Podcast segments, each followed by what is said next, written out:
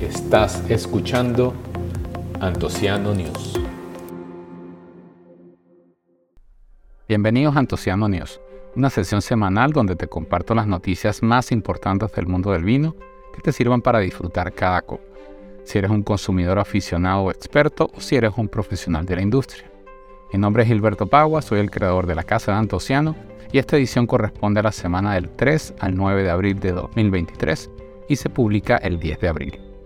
Espero que esta información sea de mucho valor para ti y si deseas tener un resumen con los enlaces de las noticias que voy a compartir hoy, lo puedes recibir por correo o directo en tu teléfono por WhatsApp. Solo tienes que ir al enlace principal que te comparto en mi bio, en la descripción en el texto donde sea que estés viendo o escuchando este episodio. Hoy estaremos hablando del aumento de las ventas de champán en Estados Unidos, el nuevo proyecto internacional de Michel Roland, el fallecimiento del enólogo de Mon, el primer vino generado por inteligencia artificial, el arranque de vides en Chile, un manga japonés sobre vinos adaptado a la televisión y la botella de champán más ligera del mundo. El vino que voy a presentar en este episodio es Musa Cava Brut. Este es un espumoso elaborado en Cataluña, 30% macabeo, 40% charelo y 30% parelado. Tiene una burbuja muy agradable con aromas a frutas tropicales y rica efervescencia en el paladar. Combina con muchas comidas, sobre todo ligeras, o sencillamente para relajarse. Estas burbujas son muy acorde a la ocasión porque este es el primer episodio doble dígito y espero seguir publicando nuevos episodios con su apoyo y sintonía. Este vino es cortesía de Comesa y lo pueden pedir en su sitio web comesa.com.gt. Y ahora sí comenzamos con la primera noticia. Las ventas de champán en Estados Unidos aumentó casi un 20% en valor. Esta noticia viene de decanter.com y es que Estados Unidos es el primer mercado de exportación de champán y las cifras del año 2002 lo confirman. A nivel de cantidad de botellas se vendieron 33.72 millones de botellas con una disminución del 1,2% con respecto a 2021 esto se atribuye, esta, baja no se atribuye no a, una baja, a una falta de interés, sino a una escasez de oferta en la última parte del año. Pero a nivel de valor aumentó hasta 998 millones de dólares. Estamos hablando de un aumento del 19,4% con respecto al año anterior. Casi el doble del segundo lugar del Reino Unido con 575.5 millones de dólares y más del doble que Japón, que está en el tercer lugar con 455.4 millones de dólares. Estamos hablando que sumando el segundo y tercer lugar no llegan a los números de Estados Unidos. Adicionalmente, Estados Unidos es el país con la mayor proporción de consumo de champán rosado. Eh, vamos ahora con unas cifras interesantes. Solo el 54% de los, de los adultos norteamericanos conoce el origen del champán versus el 76% de los británicos y el 67% de los japoneses. Es decir, les importa menos de dónde viene, simplemente quieren disfrutarlo. Si parece que si quieren tomar mucho champán, es mejor vivir en Estados Unidos que vivir en Francia. Próxima noticia, Michel Roland presenta su blend de cinco países, tres continentes. Esta fuente, eh, esta noticia viene del portal Memo, que son noticias de Mendoza en Argentina, y es que el famoso enólogo francés Michel Roland presentó un nuevo proyecto, un vino que utiliza exclusivamente variedades de Burdeos y de cinco países diferentes en tres continentes. Este proyecto se preparó en sociedad con un inversionista de Sudáfrica que vino pensando en la idea desde el año 2012 y llamó a Michel Roland para unirse al proyecto y hacerlo realidad. Este vino se llama Pangea y es eh, el nombre del supercontinente que existió hace muchos años, hace millones de años. Y tiene Cabernet Sauvignon de Napa Valley en Estados Unidos, Merlot del Banco Derecho de Burdeos en Francia, Petit Verdot de un vino de pago de Castilla-La Mancha en España, Cabernet Franc de Heidelberg de Sudáfrica y un Malbec del Valle de Uco en Argentina. Los vinos se transportaron en contenedores de acero inoxidable eh, por barcos desde los diferentes países y en Napa Valley se mezclaron y se guardaron en barricas. Este no es el primer vino con mezcla de uvas de diferentes países. Ya lo había hecho antes Penfold con uvas de Estados Unidos y de Australia. Y lo había hecho también el crítico James Sopin con uvas de Estados Unidos, México, Hungría, Eslovenia, Francia e Italia. El lanzamiento de este vino está previsto en mayo en Vinexpo Singapur y será una partida limitada de apenas 2.500 botellas y tendrá un precio de 500 euros. Te pregunto, si tuvieras la posibilidad de comprar este vino, ¿lo comprarías? Eh, escríbeme en mi blog o en mis redes sociales para saber tu respuesta. Quiero saber tu opinión. Vamos con la próxima noticia. Fallece Laurent Fresnet, enólogo de Moon. Esta noticia viene de decanter.com y es que Laurent Fresnet eh, fue un enólogo que nació y se formó en la región de Champagne.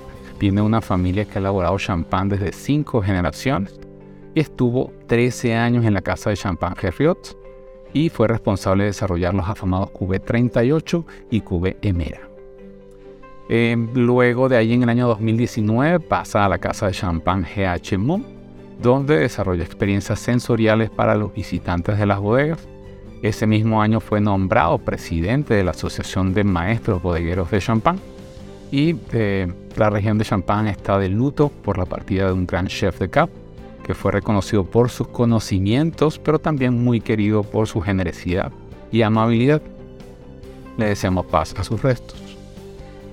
Próxima noticia, se presenta el primer vino generado por inteligencia artificial.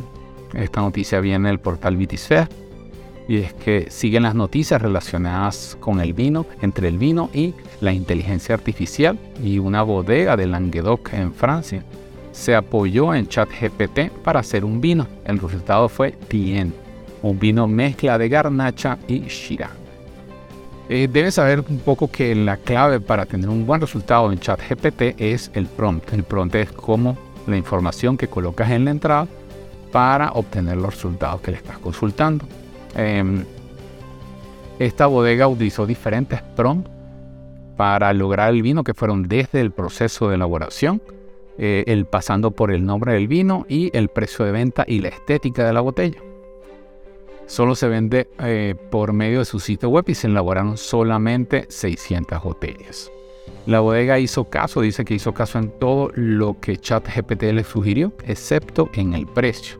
Ahí la inteligencia artificial sugirió un precio entre 100, eh, entre 50 y 100 euros y ellos se fueron un precio, un precio más accesible de 20 euros.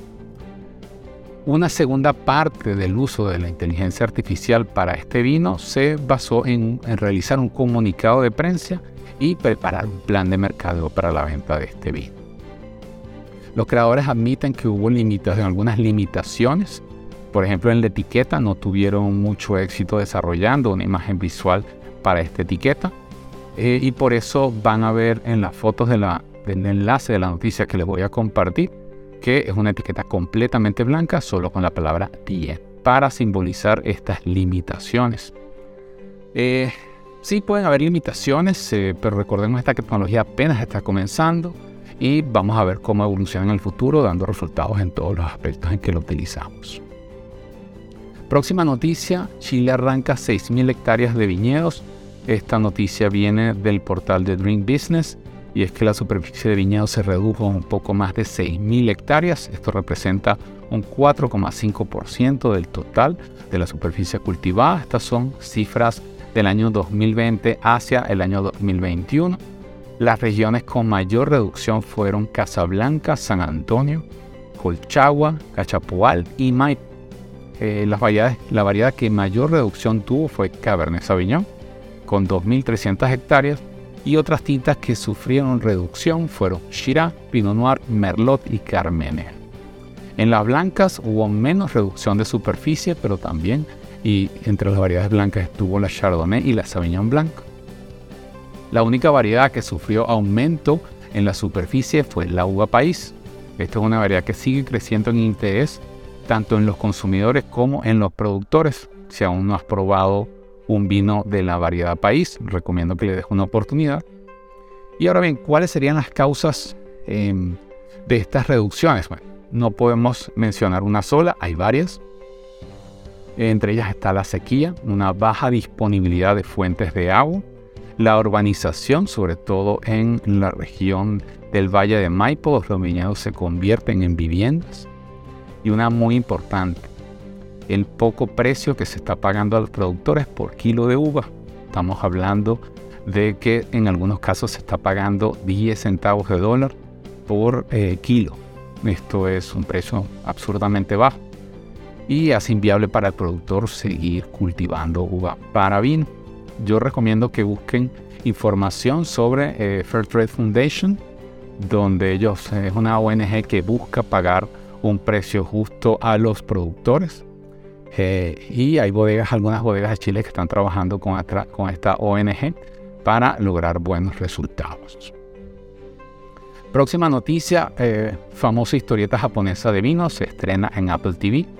Esta noticia viene del portal Collider y es que el próximo 21 de abril se va a estrenar Drop of God, que es una serie de 8 episodios basada en, la, en el manga japonés de ese mismo nombre. Este es un cómic enfocado en vinos legendario. Eh, fue creado por dos hermanos entre los años 2004 y 2014 y tuvo una segunda parte desde el año 2015 hasta el 2020.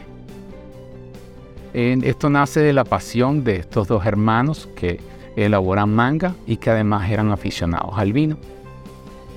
La historia de la manga original em, comienza con el fallecimiento de un crítico de vinos que deja una herencia em, de una colección valuada en 2 billones de yenes y él dio instrucciones que la ganaría, que esa herencia, esa, esa colección de vinos la ganaría aquella persona que logre identificar 13 vinos que él dejó especificados y en la contienda estarían el hijo de este crítico de vinos y un joven estudiante que él adoptó eh, como discípulo en, eh, los últimos tiempos antes de fallecer.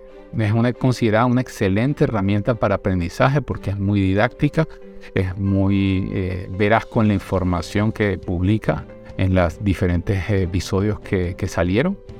Y esta serie adaptada que se va a estrenar en los próximos días eh, fue grabada en varios idiomas, fue grabada en francés, en japonés e inglés y tiene algunos cambios en la trama que no les quiero adelantar, eh, solo quiero, los invito a verla. La serie se va a transmitir por Apple TV y espero que sea tan didáctica como el manga original y que disfrutemos cada episodio. Última noticia, la botella de champán más ligera del mundo. Eh, esta, esta noticia venía del portal de Dream Business y es que la casa de champán Telmont y el fabricante de vino francés Veralia han estado trabajando en una botella de espumoso, la más ligera que se haya producido jamás, eh, y han completado las pruebas con éxito. Esta botella pesa 800 gramos y han hecho una reducción de 35 gramos con respecto a la botella estándar actual. Las pruebas se realizaron con un tiraje de 3.000 botellas y luego de estas pruebas que fueron superadas van a hacer una primera producción inicial de 30.000 botellas. ¿Para qué se busca reducir el tamaño de la, botella? Bueno, para reducir eh, la huella de, de, carbono en la producción del vino. Eh, la botella tiene una contribución importante en este proceso que puede llegar hasta el 25%.